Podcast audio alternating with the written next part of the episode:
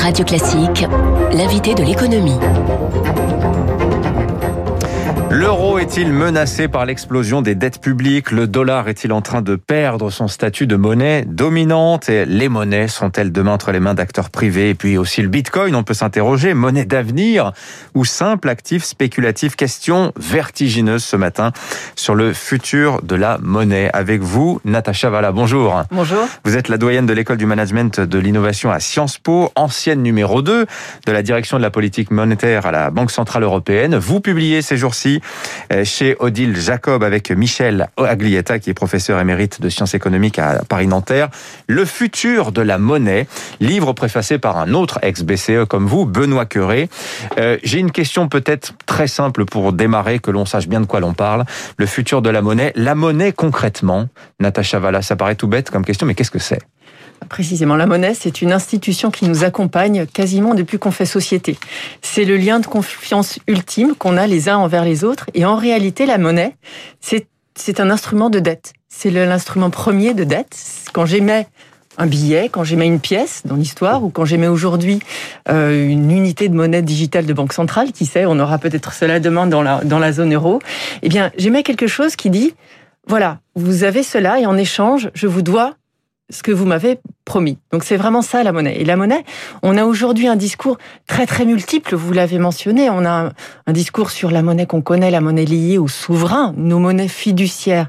Ce sont des monnaies qui sont nées avec la notion d'État la notion de souverain, ce qui nous fait, ce qui nous rend collectif en réalité. Fiduciaire, fidus, la confiance en latin, et les États garantissant la confiance justement dans la monnaie. Hein. Absolument. Et tout est là. Et je pense qu'on a un, un, discours aujourd'hui qui est très très riche et qui donne des pistes extraordinaires pour la monnaie dans le futur, mais qui ne doit pas masquer cette réalité hmm. constante qui est la confiance que l'on doit garder en cet élément qui est finalement un élément collectif alors deux choses intéressantes, vous parlez de monnaie et tout de suite vous prononcez le terme de dette. Votre livre justement, il paraît en pleine crise de confiance à l'égard des monnaies banques centrales, surtout l'euro et le dollar. Alors je ne parle pas de crise monétaire classique, hein. il n'y a pas de dévaluation du taux de change de l'euro ou du dollar, hein. malgré les quantités astronomiques de masse monétaire qui ont été émises par les grandes banques centrales depuis un an et j'ai envie même de dire depuis 11 euh, ans, depuis la crise de 2008. On injecte des quantités inédites de masse monétaire dans l'économie, cet argent, il est créé ex nihilo, par décision des banques centrales, comme par magie. Cette monnaie, elle n'est plus indexée sur rien depuis la fin de la convertibilité or. Beaucoup de gens s'interrogent aujourd'hui, Natacha Valla, sur ce que l'euro et le dollar valent vraiment. C'est une question qui préoccupe aujourd'hui les, les banquiers centraux. C'est la question de la stabilité, absolument. Alors, vous avez mentionné plusieurs choses, il faut bien les regarder les unes après les autres. On a la question de dette publique, de dette privée d'ailleurs, mais la question de l'endettement. Effectivement, l'endettement est très élevé aujourd'hui parce qu'on a eu une succession de crises depuis euh, depuis plus de dix ans où finalement l'action publique a été de mettre euh, de mettre un soutien financier pour pour que l'économie ne s'effondre pas. Donc ça, ça a été, c'est de fait, on vit aujourd'hui avec un stock de dette. La vraie question sur cette dette, c'est quelle est sa soutenabilité? Tant que la dette est soutenable, circuler, il n'y a rien à voir. On n'a pas, on n'a pas de gros sujets mhm. euh, de, de, crise imminente. Alors, quelles sont les conditions de la stabilité de la dette? Et ça, c'est la question vraiment importante. La, la de la dette, elle dépend de la croissance économique, puisqu'on parle souvent de ratio, hein, de stock de dette sur le PIB. Si on arrive à faire croître le, le produit, euh, les richesses nationales, alors le stock de dette, en, termes relatifs diminue. Donc ça, c'est une condition première. Et la pas du tout le cas, euh, on dirait, pour, 2000, pour l'année 2020. C'est hein. pour ça que c'est la question essentielle, à mon avis. Et la deuxième condition de stabilité de la dette, bien sûr, c'est combien ça coûte pour la rembourser, pour la financer. En gros, le niveau des taux d'intérêt. Donc croissance et niveau des taux d'intérêt sont les conditions de stabilisation de la dette.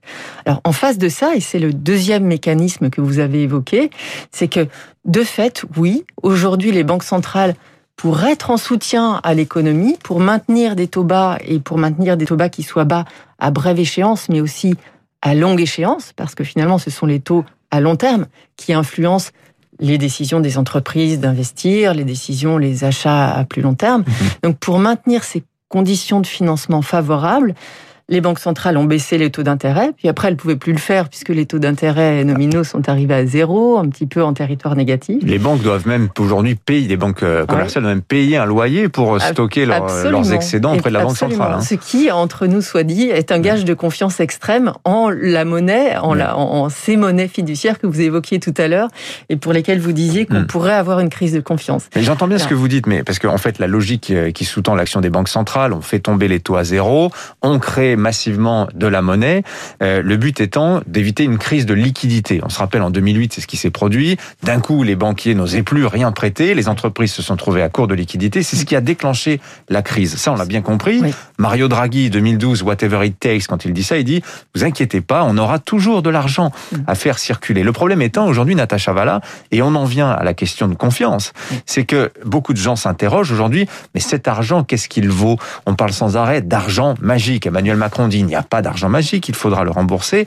Mais est-ce qu'aujourd'hui, c'est aussi évident que cela? Il y a tellement de gens aujourd'hui qui pensent, aujourd'hui, plus de 30% des Français qui sont convaincus que les dettes contractées pendant la crise du Covid, ben, on les remboursera jamais finalement Pourquoi le créer? Pourquoi même payer des impôts, Natacha Valla, si à ce moment-là, on ne pourrait pas l'emprunter à la BCE et puis cet argent, on le remboursera euh, vaille que vaille Précisément. Alors là, je suis entièrement d'accord avec le président de la République. Il n'y a pas d'argent magique. C'est-à-dire qu'on a eu cette action de politique monétaire, de création monétaire, il faut le dire, c'est vraiment ça, pour être en soutien à l'économie. Maintenant, le jour où l'économie ira mieux, la croissance reviendra. Et vous savez, il y a des zones dans le monde où l'économie va déjà mieux, mm. où, les choses, le, futur se profile de, façon un peu moins. Bah, L'Asie, les États-Unis, une voilà. Donc, Le jour où cette conjoncture tourne, les banques centrales pourront et devront pouvoir précisément renverser leur politique monétaire et resserrer les conditions de hmm. financement. Et ça, une des conditions essentielles pour qu'elles soient en mesure de le faire, c'est précisément de dire ben, toute cette dette publique qu'elles ont accumulée, elle sera bien sûr remboursée. Hmm. Et toute cette masse monétaire qui a été créée, elle pourra bien sûr être réabsorbée le jour où. Mais la vraie interrogation aujourd'hui, et je pense que c'est une question qui va encore soulever beaucoup de, beaucoup de travaux, beaucoup de discussions, beaucoup de, c'est la question de l'inflation. Puisque il faut savoir aussi que la, Banque centrale, son compas, c'est la stabilité macroéconomique, la mhm. croissance euh, de façon primaire ou secondaire, mais la stabilité des prix. C'est vraiment le, modus operandi, le, moteur premier du banquier central dans le monde. Je rappelle, la BCE estime qu'un un taux d'inflation idéal, c'est 2%. C'est le signe d'une économie euh, qui est en bonne santé. Ça fait des années qu'on court après cet objectif de 2% dans la zone euro. On ne le retrouve pas. Là, on a un petit frémissement, notamment aux États-Unis, et ça panique tout le monde. Voilà, alors ça, ça, ce sera la, chose à regarder par la, avec une grosse loupe dessus. Quelle sera l'évolution des prix tels qu'on le mesure aujourd'hui, les prix mmh. à la consommation mmh. Tant qu'on n'a pas d'inflation, par définition, j'allais dire, tant qu'on n'a pas d'inflation, la monnaie est stable. Hmm. L'inflation, ça définit la valeur réelle de la monnaie. Hmm. Donc, tant qu'on n'a pas d'inflation, la, monnaie est stable et donc sa valeur n'est pas remise en cause. Si l'inflation devait, devait, émerger, et moi je fais partie de ceux qui croient que euh, tôt ou tard, l'inflation va revenir puisque l'économie va se remettre à fonctionner selon les lois qu'on connaît. Il y a des, beaucoup de choses qui auront changé, des choses fondamentales qui auront changé, mais la loi de l'offre et de la demande et le processus de formation des prix reste quand même très très euh, profondément ancré dans nos pratiques. Donc, on aura de l'inflation. Effectivement, à ce moment-là, quand on a des taux d'inflation énormes, la, monnaie perd de sa valeur. Mais ce n'est pas la perspective qu'on doit prévoir pour les économies avancées, en tout cas dans les années qui viennent. Natacha la question un petit peu plus terre à terre hein, que ces considérations de banquiers centraux qui parfois échappent un peu au commun des mortels. La, monnaie, c'est aussi l'argent. L'argent physique est-il voué à disparaître avec l'avènement des monnaies alors virtuelles, type Bitcoin, demain des monnaies électroniques qui pourraient être aussi des monnaies souveraines. Hein. Il est question, la BCE travaille à un euro électronique. C'est Benoît Curé, en l'occurrence, qui préface votre livre, qui travaille là-dessus. Euh, il doit rendre un rapport d'ici euh, cet été. L'argent physique est-il voué à disparaître, selon vous? Euh, Peut-être. J'ai pas de réponse. Hmm. Et, j'allais dire, peu importe, presque. Ce qui importe vraiment, c'est, c'est, en fait, il y a deux choses qui importent vraiment. La première, c'est qui émet la monnaie et qui émet la monnaie, c'est vraiment essentiel. Et que représente, quelle est la contrepartie de la monnaie? La contrepartie de la monnaie, je veux faire une référence à ce que vous évoquiez, euh, le Bitcoin ou les cryptos. J'appelle ça les crypto-assets. J'arrive mmh. pas à dire que ce sont des crypto-monnaies. Pour moi, ce ne sont pas des monnaies. Il n'y a pas de contrepartie à ça. Quand une entreprise émet un titre de dette. Pourquoi vous dites que c'est pas une monnaie, le Bitcoin? Ça peut tout à fait être un titre permettant d'échanger des biens. Ah, alors ça n'est pas la définition stricto sensu de la monnaie. Non, parce que le Bitcoin est... conçu initialement par son fondateur comme un moyen d'échanger. C'est pas en soi un actif. Elle n'a pas été conçue dans l'objectif d'en faire un actif spéculatif. Alors, il faut justement répéter ça à ceux qui ont investi dans, dans, dans, dans, le Bitcoin à des, à, des visées de, de, de, stockage de la richesse ou, euh, ou de, de, spéculation en bourse. Non, non, ça c'est une destination qu'on lui a trouvée, mais je vous rappellerai que l'euro le dollar sur le marché d'échange peut être aussi un actif spéculatif. Euh, Effectivement, sur la mécanique de marché. Mais qui est l'émetteur du Bitcoin ou de l'Ethereum, enfin de n'importe quelle, n'importe laquelle de ces, de ces monnaies? Bah écoutez, Ce sont les, les mineurs via une structure décentralisée. Ça déplaît beaucoup aux banques centrales, mais pourquoi euh, en soi ça fonctionne Je veux dire, la en, en, soi, la réalité, c'est qu'est-ce que ça vaut et qui est le garant derrière tout ça? Qui est le prêteur en dernier ressort derrière tout ça? Qu'est-ce qui vous arrive si je vous dis, Dimitri, votre salaire sera versé en bitcoin et surprise, surprise, le, bitcoin a fluctué, il a perdu 50% entre ce mois-ci et le mois prochain. Vous Vous seriez pas très heureux. Euh, si le Bitcoin devait avoir une, une, une volatilité telle qu'on l'a connue, telle qu'elle a déjà été réalisée sur la durée de vie du Bitcoin, il y a beaucoup de choses qui seraient remises en compte, mmh. en, en, cause autre chose.